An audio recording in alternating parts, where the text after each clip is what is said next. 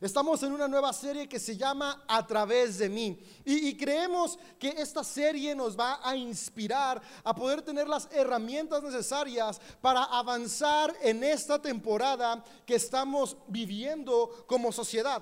Hacía literalmente varias décadas que no estábamos en una crisis a nivel mundial. Esta pandemia literalmente ha afectado todas las partes del mundo. Pero si hay algo que me llena de esperanza es que los seres humanos tenemos la capacidad de la resiliencia. La resiliencia es esa capacidad que tenemos de volvernos a levantar cuando parece que no hay esperanza. Así que nuestro deseo en cada mensaje es que podamos ser inspirados para encontrar esa fortaleza que Dios ha puesto en cada uno de nosotros encontrar esa habilidad, esa capacidad que ya ha sido depositada en cada ser humano y que la historia nos cuenta de cómo nos hemos levantado de momentos que parecía imposible. Algo que a mí me asombra demasiado es como cada vez que el mundo ha estado en crisis hay algo que se despierta en la humanidad. Si, vemos la historia, podemos ver que después de la Primera Guerra Mundial y de la Segunda Guerra Mundial, que fueron devastadoras, algo que sucedió es que los distintos países que se vieron afectados, su población se unió para reconstruir lo que parecía que no había esperanza. Es asombroso como las ciudades de Hiroshima y Nagasaki en Japón, que fueron afectadas, destruidas, arrasadas por las bombas atómicas, décadas después, hoy en día son ciudades prósperas y más grandes de lo que eran antes de haber sido arrasadas por esta tragedia incomprensible. Esto nos muestra la capacidad que tenemos los seres humanos de reconstruir de entre las cenizas cuando logramos encontrar en nosotros la capacidad de amar a los que están a nuestro alrededor. Podemos ver y darnos cuenta cómo cada vez que ha habido desastres naturales, lo que hace la diferencia para que naciones o ciudades que se ven afectadas vuelvan a levantarse es un espíritu de unidad entre las personas de la nación afectada. ¿Quién recuerda septiembre del 2019? Cuando fue el, temblor en la Ciudad de México. Fue un temblor que afectó Ciudad de México, Oaxaca, Chiapas, eh, Guerrero, varios estados se vieron muy, muy afectados. Como iglesia, tu generosidad estuvo ayudando a que una iglesia se reconstruyera por completo después de este terremoto en el cual se perdió todo. Gracias a tu generosidad, no solamente se reconstruyó la iglesia en Oaxaca, sino también se reconstruyó la casa para los pastores. y algo que pudimos ver es que todas las personas del país nos unimos para que se fuera restaurando lo que fue destruido. Y eso me encanta, como cuando vemos momentos críticos, momentos de dolor, podemos tener empatía y ayudar a aquellos que lo necesitan.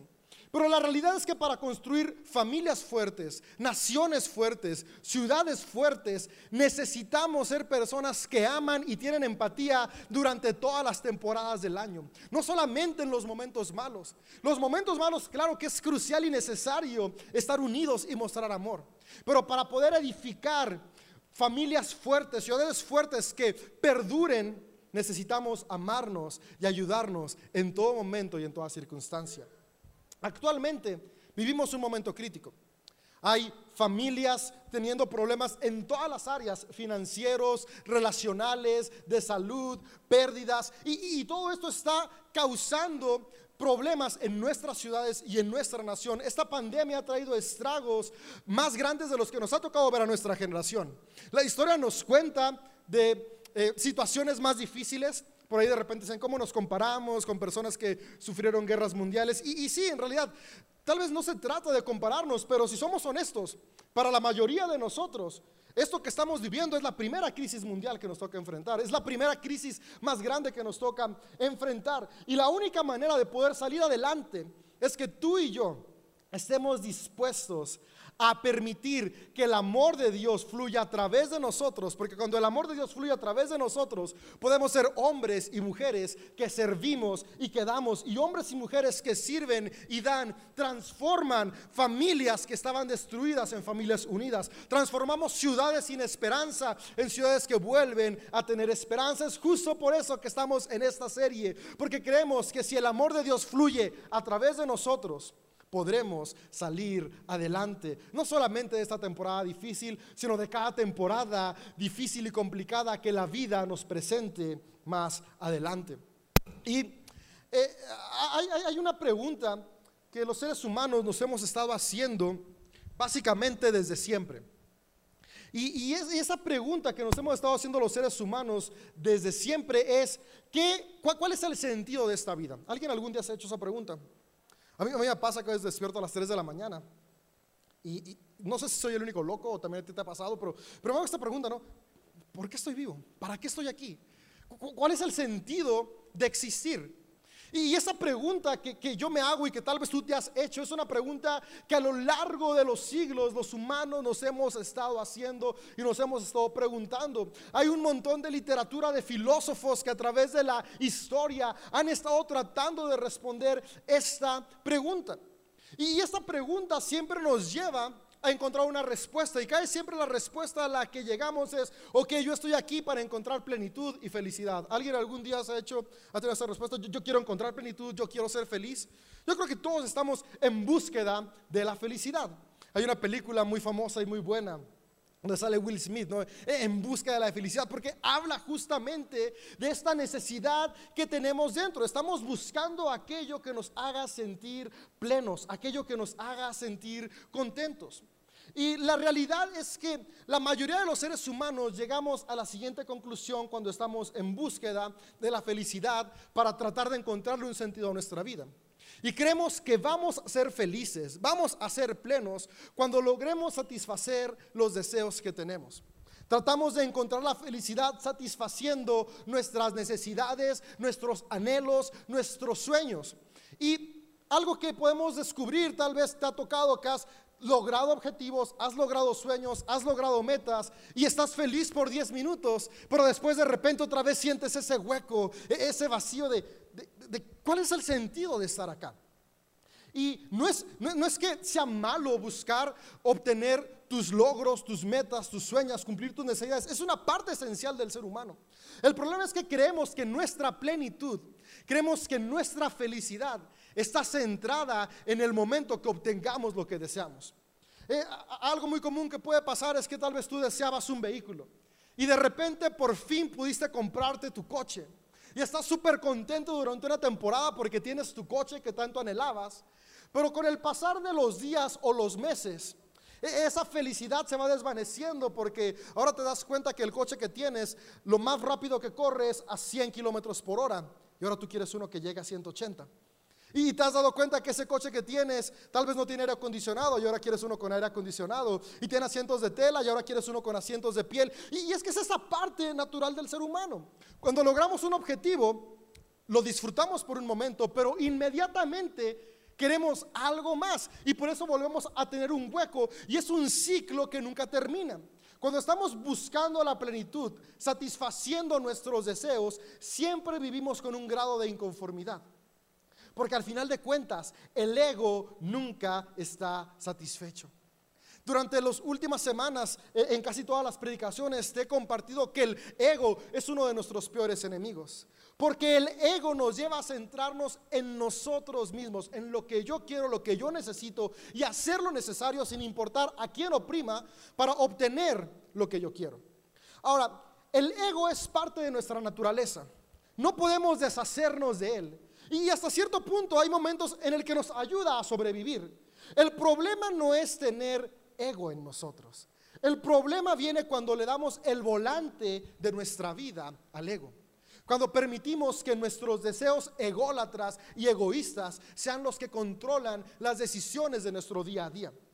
Tú y yo necesitamos tener la capacidad de mandar el ego al asiento trasero. Y a quien necesitamos darle el volante de nuestra vida es al amor que habita dentro de cada uno de nosotros. Y vimos eh, eh, en, mensajes pasados cómo el amor no es un sentimiento. El amor es alguien y ese alguien es Dios. Podemos ver cómo el autor de la carta de Juan nos dice, Dios es amor. Y justamente por eso es más fácil vivir movidos por ego que vivir movidos por amor, porque el ego es natural, el ego es parte de nuestra naturaleza humana. Sin embargo, el amor no es parte de nuestra naturaleza, el amor es algo que Dios pone en cada ser humano. Pero cuando tú y yo logramos ser conscientes de ese amor que Dios ha depositado en todos, podemos tomar la decisión de que el rumbo de nuestras vidas lo determine el amor. Y la diferencia cuando nuestras vidas son movidas por amor y no por ego es que el amor tiene una característica. El amor, en lugar de estar pensando únicamente en mí, piensa en los demás. El amor, en lugar de estar pensando en qué me va a satisfacer a mí, piensa cómo puedo contribuir para que las personas que están a mi alrededor también puedan verse beneficiadas. El amor siempre está buscando dar y siempre está buscando servir. Cuando tú y yo vivimos movidos por amor, nuestra vida es muy distinta. ¿Sabes qué? Los sueños son buenos, las metas son buenos, los deseos son buenos. Lo que cambia, si va a haber plenitud, satisfacción en nuestra vida, no es si alcanzo o no alcanzo mi sueño, es lo que me está moviendo a alcanzar mi sueño. Yo puedo luchar por mis sueños con el ego moviéndome e impulsándome, pensando únicamente en mí. O yo puedo luchar y avanzar a alcanzar mis sueños movidos por amor, sabiendo que lo que hago no es únicamente para mi beneficio, sino también para beneficiar a las personas que están a mi alrededor. Y puedes hacerme, David, todo esto que tiene que ver con las preguntas que empezaste compartiéndonos sobre la plenitud, la razón de la existencia y la felicidad. Y es que lo tiene que ver todo. ¿Alguien acá desea tener momentos de felicidad? Yo creo que todos anhelamos momentos de felicidad. Y, es una pregunta que el ser humano se ha hecho tanto que hay personas que durante décadas se han dedicado a estudiar qué es lo que nos hace felices. Y últimamente se han logrado avances muy buenos y que dan mucha claridad en aquello que nos da felicidad. Uno de los estudios más importantes de las últimas décadas logró descubrir que el ser humano logra tener momentos de felicidad máxima cuando da. Y, esto es muy, muy interesante, por acá me estoy escuchando. Dejé la transmisión en vivo en mi teléfono. Dije, eh, eh, esa voz pensé que era mi conciencia, pero era yo mismo acá. eh, ah, ya, ya, ya, ya, ya recuerdo dónde estaba, me perdí de repente. Una disculpa a los que nos ven allá y los que están acá. Pero, ok, e, este estudio descubrió que el ser humano es más feliz cuando da que cuando recibe. Y, todos podemos decir, pero ¿cómo funciona esto? Sabes, hay cuatro secreciones, cuatro hormonas que son las causantes de que tú y yo estemos felices. Esas cuatro hormonas son la oxitocina, las endorfinas, y déjenme, les leo las otras dos para no decirles unas que no son. Endorfina, oxitocina, dopamina y serotonina. Esas cuatro hormonas son las encargadas de que tú y yo sintamos aquello que llamamos felicidad. Cuando ves a una persona que aprecias y, sientes bonito es porque tu cerebro está secretando estas hormonas. Cuando logras eh, el ascenso en el trabajo y te sientes contento es porque tu cerebro secretó estas hormonas. Cuando eh, por fin en Navidad te dieron el regalo que tanto esperabas es porque tu cerebro secreta esas hormonas. Cada vez que te sientes feliz, tu cerebro está teniendo estas reacciones químicas que en ti tú las sientes y las experimentas como felicidad. Ahora, los científicos han estado estudiando qué es lo que hace que nuestro cerebro secrete estas hormonas. Y descubrieron que la acción que tú y yo podemos hacer, que secreta la mayor cantidad de hormonas de la felicidad, es cuando damos sin esperar nada a cambio. Hicieron un estudio y, bueno, de hecho han hecho muchísimos estudios porque han estado estudiándolo a lo largo de las últimas décadas. Pero uno de los más recientes que hubo, eh, juntaron a un grupo de 20 personas y les dijeron, ok, ustedes 20 tienen la siguiente misión. Durante la siguiente semana necesitan donar 100 dólares a la organización sin fines de lucro que ustedes escojan. Ustedes van a escoger la organización que quieran y van a donar 100 dólares en esta semana. Y las personas que estaban ahí en el grupo, esos 20, se fueron a su casa con esta misión y los que realizaron el estudio sin avisarles nada, escogieron 10 al azar y a esos 10 que escogieron al azar les dieron 100 dólares. Dijeron, aquí están 100 dólares, ustedes deciden si los dan a la beneficencia o si se los gastan o qué onda, pero aquí están 100 dólares.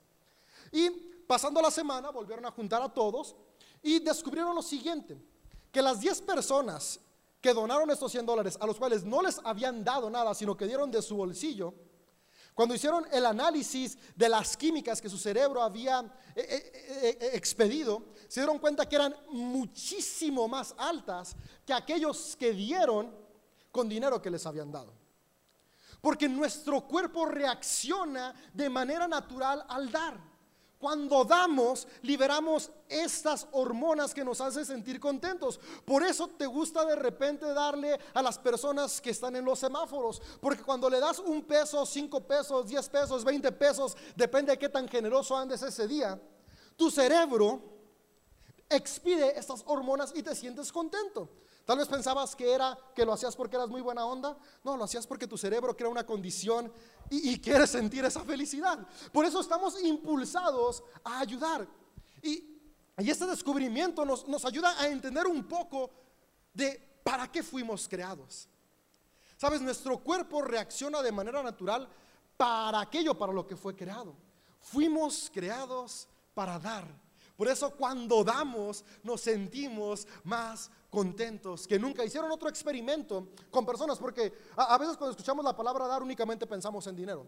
Pero no trata nada más de dinero. Tú en tu casa puedes pensar, tú no nada más llevas dinero a tu familia. Tu familia necesita algo más que dinero. Hay algo incluso que es más valioso que el dinero y todos lo conocemos. El tiempo. De hecho está el dicho, ¿no? El tiempo vale oro. Nuestro tiempo es valioso y hicieron un experimento con el tiempo. Igual juntaron un grupo de personas y les pusieron eh, la siguiente misión en este, en este estudio, no era experimento, era un estudio. Eh, y los mandaron a que fueran a dar un servicio comunitario a la organización que ellos escogieran. Y de nuevo, sin avisar, algunas personas les dieron una remuneración anticipada por este servicio que iban a hacer. Y de nuevo, volvieron a tomar las medidas de las distintas secreciones que hace el cerebro después de haber hecho eh, e-, este servicio comunitario. Y de nuevo descubrieron que la diferencia era abismal en la cantidad de las cuatro hormonas de la felicidad que habían secretado aquellos que no habían recibido nada por dar el servicio comunitario contra los que habían recibido algo por dar el servicio comunitario. Ahora, entre este y otros cientos de estudios que se han hecho durante las últimas décadas, los psicólogos y científicos llegaron a la conclusión, el ser humano es feliz cuando da. Tú y yo queremos ser más felices, necesitamos estar dispuestos a ser más generosos con las personas que nos rodean. Y después hubo otro experimento que hicieron, otra área, porque la felicidad es una cosa, pero la plenitud también estamos buscando, sentirnos plenos, estar contento con mi carrera, con mi vocación, a, lo que me dedico. Y, buscando qué es lo que hacía que las personas se sintieran plenas con su vocación, con su trabajo, llegaron a la siguiente conclusión. Son más felices las personas que trabajan pensando en bendecir y ayudar a terceros que las personas que trabajan pensando en acumular únicamente para ellos. Hicieron un estudio igual midiendo e, e, estas secreciones en distintos empresarios. Hay, empresarios que tienen beneficios increíbles para sus trabajadores, que pagan de manera justa, que dan las vacaciones necesarias. Yo creo que todos soñamos con un trabajo de esos. Y, y, son porque son empresarios que no solamente están pensando en ganar ellos, son empresarios que están pensando en bendecir también a sus trabajadores. Se le llama la conciencia de responsabilidad social. Y aunque en teoría es una ley, no todos la siguen en este mundo. De nuevo, los seres humanos somos ególatras por naturaleza y estar dispuesto a compartir requiere amor. Hicieron estas pruebas de e, estos empresarios que bendecían, que eran generosos, que eran no solamente justos, sino más que justos con sus trabajadores y midieron con aquellos empresarios que pagan el mínimo, que tratan de no dar las vacaciones posibles, que, solamente están pensando en amasar para ellos mismos. Y se dieron cuenta no solamente de que los niveles de las hormonas de la felicidad eran más altos en aquellos empresarios generosos, sino se dieron cuenta de algo que llamó mucho la atención a los que hicieron este estudio. Descubrieron que los empresarios generosos y que pensaban en que su trabajo no estaba solamente para su beneficio, sino para beneficio de su comunidad, de su sociedad, tenían un nivel de felicidad y plenitud amplio, acompañado de una salud física mucho mejor. Y cuando se fueron a contrarrestar contra los mismos empresarios, mismo nivel socioeconómico, pero que solamente estaban pensando en amasar fortunas para ellos, descubrieron que los empresarios de ese otro lado no solamente tenían mucho dinero, también tenían mucha ansiedad, mucha depresión y muchos problemas de salud física. Y es que este estudio los llevó a darse cuenta una vez más que el ser humano ha sido diseñado no solamente para pensar en sí mismo, fuimos diseñados para vivir en comunidad y servirnos en comunidad. Esos estudios no son estudios religiosos, ni de la fe, ni de alguien que te quiere convencer de servir el domingo en sede o iglesia, porque esa charla no se trata de servir el domingo en Sede Iglesia, que claro que te animo a ser voluntario. Se trata de vivir con una actitud generosa y de servicio en nuestra casa, en nuestra escuela, en nuestro trabajo, cuando vamos por la calle, cuando vamos a cenar, donde quiera que estemos. Tú y yo fuimos creados para dar y para servir. Esa es la razón de nuestra existencia.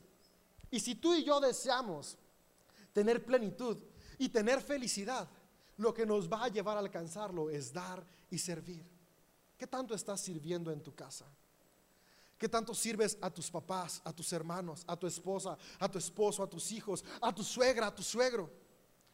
¿Qué tan generoso estás siendo con tus vecinos? ¿Qué tan servicial estás siendo en tu trabajo? Cuando vas a trabajar, ¿estás pensando solo en ti o estás pensando en que lo que tú haces contribuye a que tus compañeros también avancen junto contigo? Si tú tienes un negocio, eh, vas a abrir cada mañana con entusiasmo pensando en que lo que harán bendecirá a todos los que colaboran contigo. O vas pensando únicamente en cuánto más vas a poder amasar sin importar qué tan opresor tengas que ser con tus colaboradores. Eso hace la diferencia. ¿Y qué tiene que ver todo esto con que Dios quiere brillar su amor a través de nosotros? Pues lo tiene que ver todo. Porque este principio que encontraron los científicos que lo resumen en que la plenitud y la felicidad del ser humano radica en la capacidad que tenemos de dar y servir. Es algo que Dios a través de la conciencia que es el Espíritu Santo en cada ser humano ha estado hablándonos desde el inicio de la humanidad. Desde el inicio de la humanidad Dios ha estado diciéndonos fuiste creado para amar. Porque cuando amas transformas no solo tu vida sino la vida de todos los que te rodean. Y no solamente Dios nos ha estado hablando a través de nuestra conciencia que hemos sido creados para amar. Dios mismo vino a este mundo a ejemplificarnos en la persona de Jesús de qué se trata esta vida. Sabes, Jesús no vino a morir por nosotros y puede sonar una herejía. Claro que su sacrificio es importante. Pero la misión principal de Jesús es que Jesús vino a modelarnos cómo necesitamos vivir tú y yo nuestro día a día. Y Jesús vivió día a día amando y dignificando a las personas en todo momento. ¿Sabes? Jesús es el Cristo, no solamente porque resucitó entre los muertos, Jesús es el Cristo porque estuvo dispuesto a amar a todos sin importar las consecuencias. Amó y dignificó a las mujeres, amó y dignificó a los niños, amó y dignificó a los enfermos, a los rechazados sociales, a los que estaban hechos a un lado. Jesús cada día de su vida lo invirtió en amar y servir al prójimo. Y eso es lo que vino a hacer a recordarnos ustedes seres humanos han sido creados para amar y servir, porque cuando amamos y servimos, estamos viviendo nuestro propósito. Y cuando vivimos en nuestro propósito, somos plenos y felices. Ahora, nuestros sueños son importantes. Pero nuestros sueños solo son la herramienta, no son el destino. El destino es amar y servir. Y nuestros sueños son la herramienta para amar y servir. Tal vez sueñas con un negocio. Eso es válido, es bueno. Dios lo implantó en tu corazón ese sueño. Pero ese sueño está ahí para que tu negocio sí bendiga tu vida, pero también para que bendiga a tus hijos, tus padres, tus hermanos, y para que bendiga a personas de tu ciudad que van a ir a trabajar contigo. Los sueños son herramientas para cumplir el propósito que tenemos. El propósito es dar y servir. Jesús nos narra el evangelista que escribió el Evangelio de Juan. En el capítulo 13 nos narra una historia que, es, la última cena que Jesús tuvo con sus discípulos antes de ir a la cruz. Y en esta última cena sucede algo interesante. Jesús le lava los pies a sus discípulos. Y, esta actividad tal vez tú o yo la vemos como, ay, qué bonito le lavó los pies, pero, pero si entendemos el contexto de lo que estaba sucediendo, Jesús estaba diciéndole a sus discípulos una enseñanza muy importante. Porque esta actividad de lavar los pies en la época de Jesús, en su cultura, era exclusivamente para los esclavos. Y no cualquier esclavo. Era para el esclavo de más baja categoría de la casa. Es por eso que cuando Jesús va a lavarle los pies a Pedro, Pedro le dice, no, no, no, yo no voy a dejar que me los laves, Jesús. Como tú, el maestro, nuestro rabí, nuestro líder, vas a hacer una actividad que es para los esclavos. No. Sin embargo, Jesús le dijo, ay Pedro, te voy a lavar los pies y punto. Y algo que me llama la atención es que después de lavarle los pies les da un mensaje muy importante y quiero leértelo. Juan, en el Evangelio de Juan, el autor que escribió este Evangelio nos relata lo siguiente. Dice, después de lavarle los pies, está hablando de Jesús, se puso otra vez su manto, se sentó y preguntó, ¿entienden lo que acabo de hacer? Ustedes me llaman maestro y señor y tienen razón, pues es lo que yo soy. Y dado que yo soy su Señor y Maestro, les he lavado los pies. Ustedes deben lavarse los pies unos a otros. Les di mi ejemplo para que lo sigan. Y voy a brincarme hasta el 34. Y el 34 dice, así que ahora les doy un nuevo mandamiento. Estoy leyendo Juan 13:34. Ámense unos a otros. Tal como yo los he amado a ustedes, ustedes deben amarse unos a otros. Y me encanta que Jesús, antes de decirles el mandamiento, les ejemplificó de qué se trataba este mandamiento. Porque Jesús pudo haberles dicho, ¿saben qué? Mi mandamiento es que se amen. Y haberlo dejado ambiguo. Pero Jesús vino a clarificarnos el propósito de nuestra vida y vino a decirles, ¿saben qué? El propósito es que se amen, tal como yo los he amado. ¿Cómo los amé? Los serví. Los serví de todas las maneras necesarias y posibles. No puse un límite para servirlos. No dije yo soy el maestro y no voy a servirlos en algo que hace un esclavo. Y me encanta cómo Jesús incluso cierra y dice, dice en el versículo 16, les digo la verdad, los esclavos no son superiores a su amo, ni el mensajero es más importante que el que envía el mensaje. Jesús está haciendo algo radical para su época pero que influye todavía en nuestros días. Jesús está diciendo, ¿sabes qué? No hay labores de servicio y de generosidad para unos y para otros. Todos estamos llamados a servir a todos de todas las maneras posibles. Y, es que tú y yo a veces ponemos límites en nuestro servicio. Y es, o sea, si, si tú me correspondes, yo te doy. Si obtengo un beneficio, yo lo hago. Pero recuerda que las, secreciones de la felicidad, las hormonas de la felicidad se obtienen cuando tú y yo damos sin esperar nada a cambio. Y, tal vez te has preguntado, ¿no? Algunas veces, es que, yo hago mucho. ¿Por qué no me siento feliz si hago mucho? Tal vez es que hemos estado haciendo mucho porque esperamos recibir un beneficio. Y cuando no vemos el beneficio que esperamos, nos frustramos. Pero si tú y yo hoy empezamos a dar como Jesús sin esperar nada a cambio, nuestro cuerpo va a reaccionar de manera natural para lo que fue creado. Fue creado para servir, fue creado para dar. Y vas a sentir felicidad y plenitud. Y es que la felicidad y la plenitud no dependen de las circunstancias, dependen de la actitud del corazón. Porque si algo tú y yo hemos comprobado como seres humanos, es que siempre hay dificultades, siempre hay adversidades, siempre hay problemas, hay situaciones que deseamos no atravesar. Sin embargo, la clave para sobreponernos a cada situación complicada es mantener una actitud de amor y de servicio con aquellos que tenemos cerca.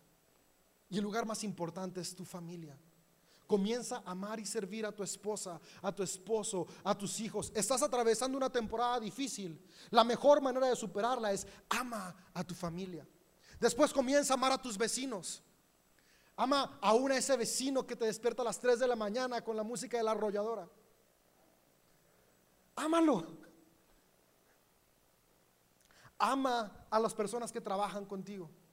Ama a tus patrones, ama a tus trabajadores, ama a todos los que están cerca de ti. Ahora aquí algo muy importante.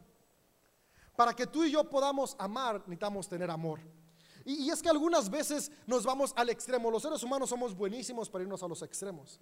Y, a veces entendemos que amar sin esperar nada a cambio implica que voy a drenarme por completo al servicio de los demás. Y eso pasa mucho con las mamás.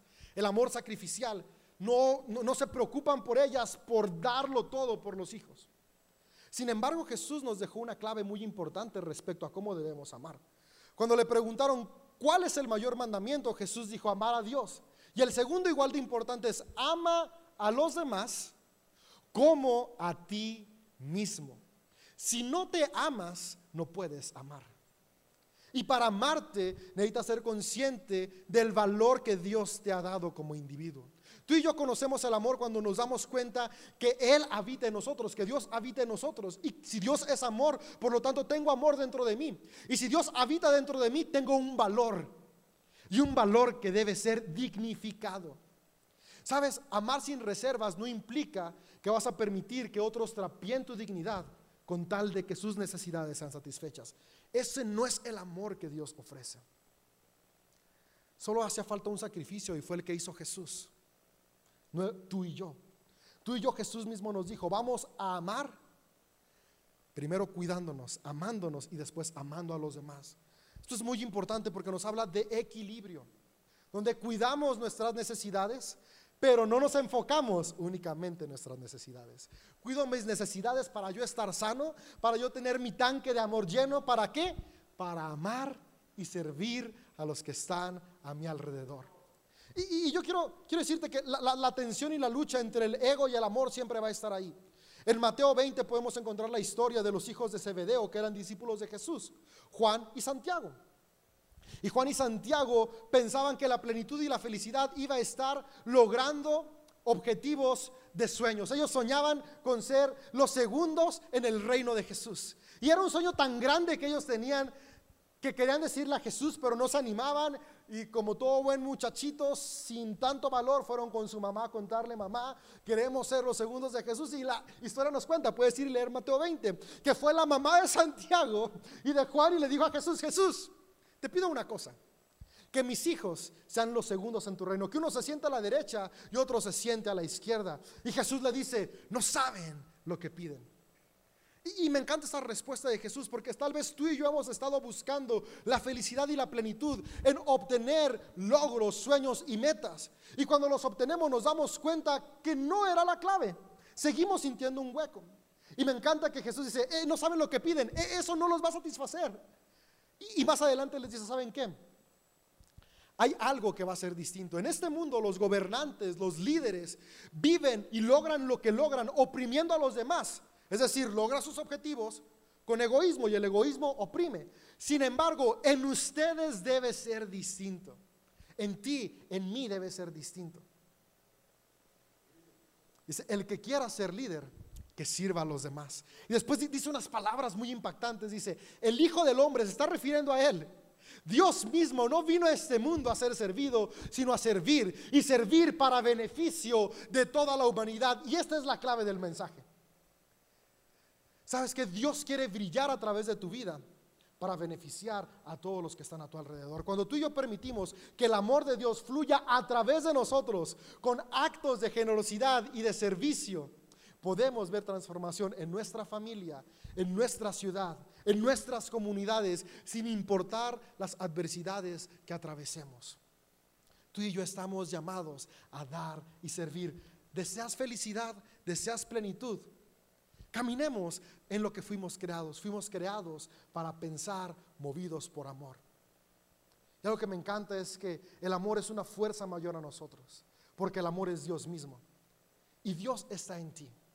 Sabes, la clave para vivir movidos por amor es ser conscientes de que el amor siempre ha estado en nosotros. Y cuando nos damos cuenta que el amor que es Dios siempre ha estado en nosotros, para empezar nos damos cuenta del gran valor que tenemos. El valor que hay en tu vida, porque sin importar las decisiones que hayas hecho o hayas tomado, Dios siempre ha estado en ti. Desde que fuiste creada, desde que fuiste creado, ahí está. Y, eso nos lleva a darnos cuenta del valor que tenemos. Y eso nos permite amarnos. Pero también nos permite darnos cuenta que los que están a nuestro alrededor también tienen esa misma esencia divina en ellos. Por lo tanto, los vemos igual que nosotros y podemos amarlos de la misma manera que Dios nos ha amado. Amarlos de la misma manera que nosotros nos amamos. Tú y yo fuimos creados para dar, para servir, para que el amor de Dios fluya a través de nosotros. Me encanta cómo podemos ver en las historias bíblicas los milagros que Dios hizo siempre fueron a través de personas. En Génesis podemos ver que Dios creó todo. Pero después de que creó todo, creó al hombre, puso su aliento de vida sobre el hombre. Y el aliento de vida, lo que nos habla en la enseñanza teológica, el principio teológico que los escritores están diciendo es, el ser humano fue creado con la misma esencia de Dios. Dios mismo es lo que lo mueve. Y, y una vez que crea al hombre con Dios dentro, todo lo demás que sucede sucede a través de hombres y mujeres dispuestos a que Dios actúe a través de ellos. Podemos ver la historia del Éxodo, como nos narra que Israel había estado cautivo en Egipto y necesitaban un milagro. ¿Sabes cómo hizo Dios el milagro? A través de Moisés, que estuvo dispuesto a dejar su comodidad para servir a una nación oprimida. Después podemos seguir leyendo y ver que había varias naciones que estaban hostigando a Israel. Estamos hablando en la época de David y Saúl. Estaban los filisteos oprimiéndolos, atemorizándolos. Y Dios, ¿cómo rescató una vez más a Israel? A través de David, que estuvo dispuesto a servir. Podemos ver que Elías estaba sin comida, en una sequía nacional. ¿Cómo es que Dios proveyó comida para Elías? A través de una viuda que estuvo dispuesta a servir. Podemos seguir leyendo y ver cómo fue que, Judá se volvió a restaurar después de haber sido oprimidos por los babilonios. Fueron libertados a través del rey Ciro, que tuvo amor y compasión por ellos y les dio libertad. Y después, cómo reconstruyeron su ciudad a través de Esdras y Nehemías, que estuvieron dispuestos a contribuir y a organizar y trabajar junto con las demás personas para reconstruir Judá. Dios siempre contesta a través de personas. Sabes, tú y yo somos la respuesta a la oración de nuestra ciudad. Tú y yo somos la respuesta a la oración de nuestras familias. ¿Cómo vamos a ver a Dios actuar? Cuando tú y yo estemos dispuestos a que su amor fluya a través de nosotros con actos de generosidad y actos de servicio. Mira, eso es ese. Que hoy tú y yo seamos hombres y mujeres que estamos dispuestos a traer transformación en medio de esta crisis. Que hoy tú y yo somos hombres y mujeres dispuestos a traer el reino de los cielos, que es un reino de justicia, de bondad y de paz, cuando permitimos que el amor de Dios fluya a través de nosotros. ¿Y qué es el amor de Dios? El deseo, la decisión de servir, de amar, de ser generosos con los que están a nuestro alrededor. Hoy yo quiero que te vayas con este reto. ¿Cómo puedes ser más generoso y más servicial esta semana en tu casa. Porque todo comienza ahí. ¿Cómo puedo ser más servicial con mi familia, con mis padres, con mis hermanos, con mis hijos, con mi esposa, con mi esposo? ¿Cómo puedo ser más servicial con mis suegros, con mis suegras? Sí. Que a veces, ok, nada más me quedo con mi familia nuclear. No, Dios nos llamó a amar a todos. Tu familia extendida. Después, ¿cómo puedo ser más servicial con mis vecinos? Hoy yo quiero animarte, llévate el reto, cómo ser más generoso y más servicial en las distintas esferas en las cuales estás. Familia, trabajo, escuela, ciudad, iglesia. Y juntos seamos hombres y mujeres que vivimos con plenitud y felicidad. ¿Por qué? Porque somos hombres y mujeres que damos y servimos.